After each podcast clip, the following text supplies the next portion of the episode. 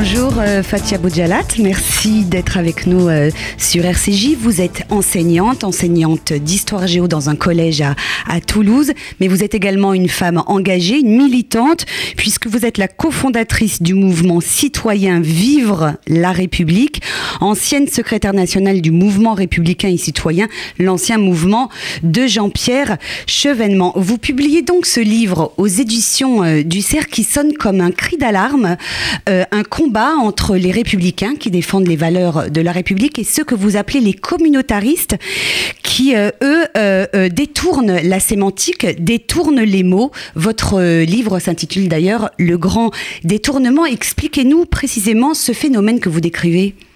Ben, c'est-à-dire que des termes qu'on pensait acquis, qu'on pensait connaître, comme la tolérance, le féminisme, la culture, ont été complètement détournés, ont été euh, vidés de leur euh, contenu universaliste qu'ils possédaient à l'origine pour servir euh, l'actuelle racialisation à laquelle on assiste de la part de, des indigénistes, le Parti des indigènes de la République, mais aussi d'autres, et de la part également des identitaires, que je renvoie dos à dos dans, cet ouvrage. les identitaires, vous parlez de l'extrême droite. L'extrême droite et, le courant intellectuel qui draine l'extrême droite, c'est-à-dire que ce soit Renaud Camus, euh, euh, Jean Mabir, euh, on pourrait même y mettre Alain de Benoît.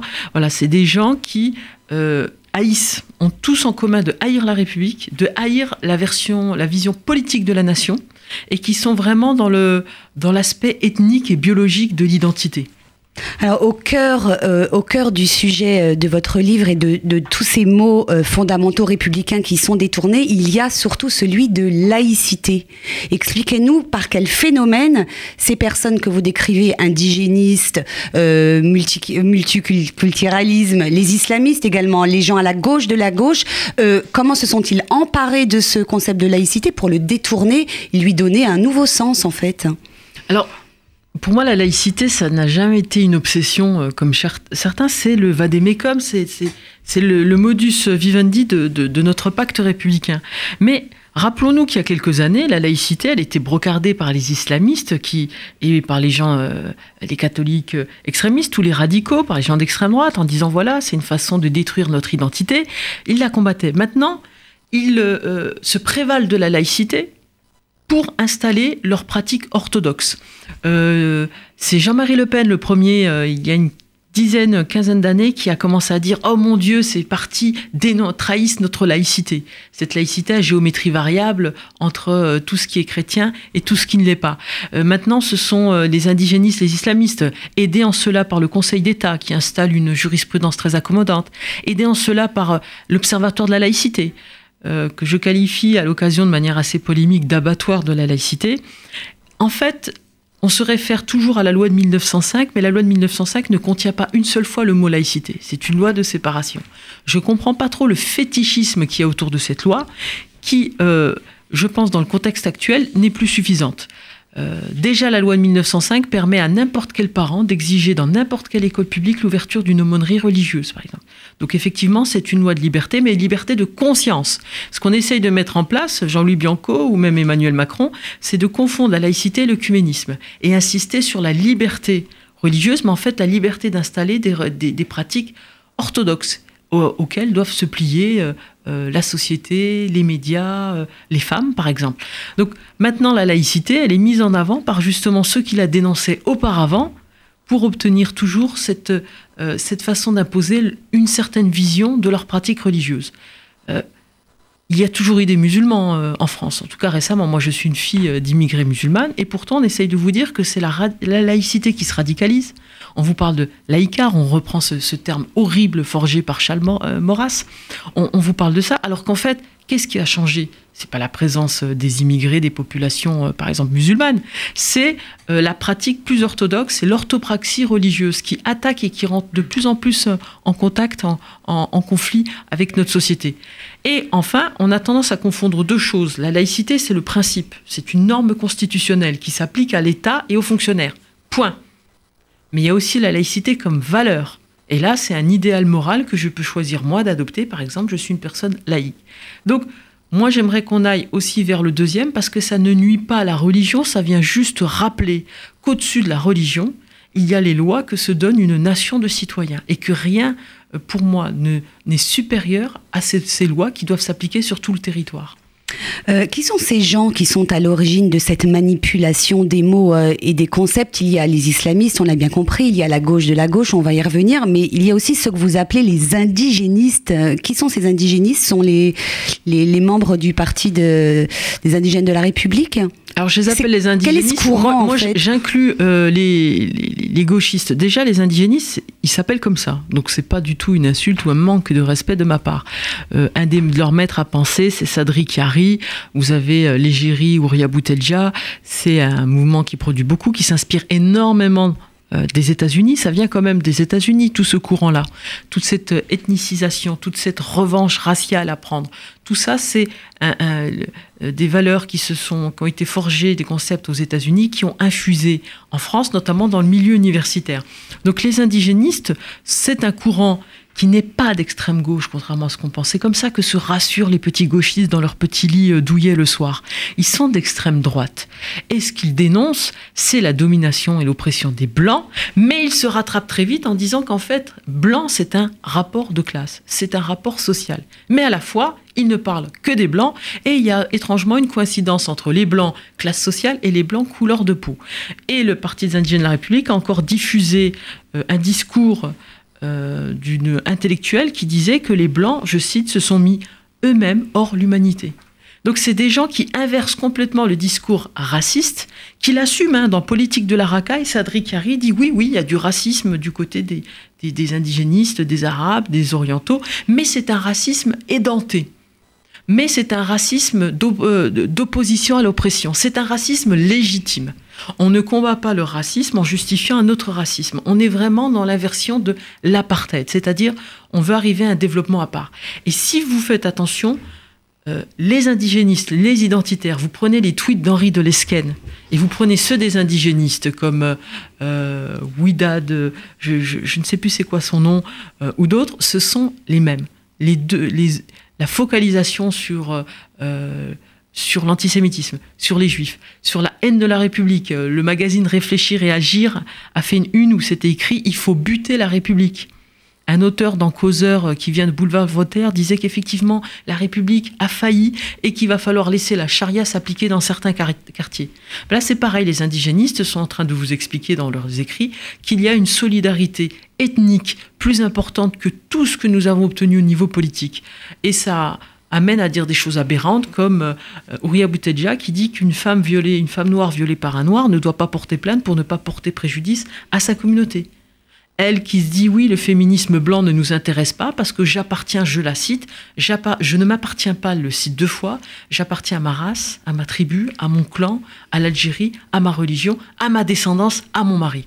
Voilà, ces gens de gauche qui se prétendent progressistes sont en train d'avaliser le pire patriarcat qui existe chez nous en Europe, qui n'est pas le patriarcat blanc, parce que celui-ci, il est identifié, il est combattu, c'est le patriarcat oriental.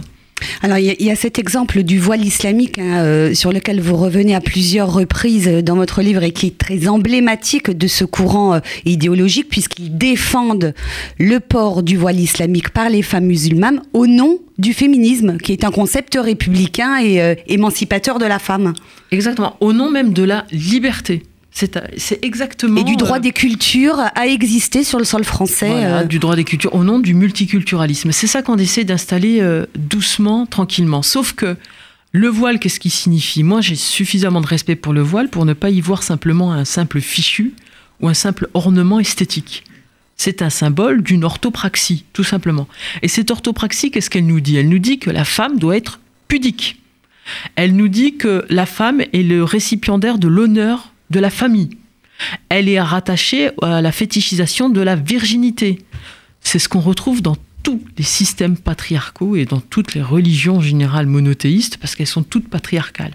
La femme n'est pas libre, la femme ne s'appartient pas, et la femme est détentrice. Son corps appartient à la communauté, il doit rester pur. Et cet argument de la liberté est complètement fallacieux. Il ne peut pas y avoir de liberté s'il n'y a pas d'équivalence morale entre les choix. Si l'alternative c'est porte un foulard, était une vraie arabe.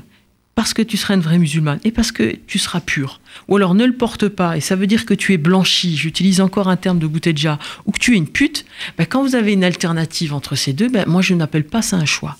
Et la question fondamentale, c'est même pas les adultes. Moi je combats le foulard, mais je ne demande pas de loi qui l'interdise. Je combats philosophiquement, intellectuellement, le foulard.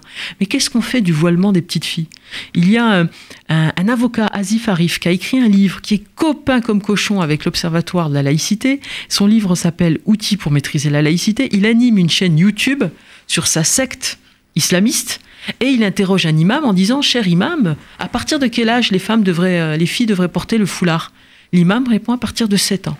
Et il explique que c'est ainsi qu'elles n'auront pas l'idée de l'enlever et de se rebeller plus tard. Donc c'est le voilement des petites filles aussi qui est en jeu. C'est ça qu'on installe tout doucement en France. C'est ce que vous constatez, vous, euh, dans les quartiers, dans les banlieues, euh, notamment Toulouse. Vous enseignez dans une ancienne ZEP, donc euh, des quartiers défavorisés. Vous sentez ce glissement progressif de, des idées républicaines vers autre chose, vers lesquelles nous conduisent notamment les islamistes, dans l'esprit des familles, dans l'esprit des enfants? Il y a une plus grande euh, orthodoxie, ça c'est évident. Euh, le voile s'est multiplié. Euh, moi, j'ai tendance à l'associer. Par exemple, ma mère, quand elle est venue en France, elle avait un, foulard, elle l'a enlevé, puis là, elle l'a remis parce que, grâce au pouvoir d'achat des enfants de ma génération, le cadeau qu'on a fait à nos parents, bah, c'est un pèlerinage à la Mecque. Et quand on revient du pèlerinage à un mec, la tradition veut qu'on mette vraiment le foulard. Je le vois chez certains enfants. Je l'ai vu chez une convertie notamment. Euh, et d'ailleurs, euh, qui, depuis qu'elle a quitté son beau-père islamiste euh, et qui a changé de ville à cause de violence, bizarrement, elle ne le porte plus. Il y a une pression de la communauté. S'il y a une personne qui met un foulard, deux choses se passent.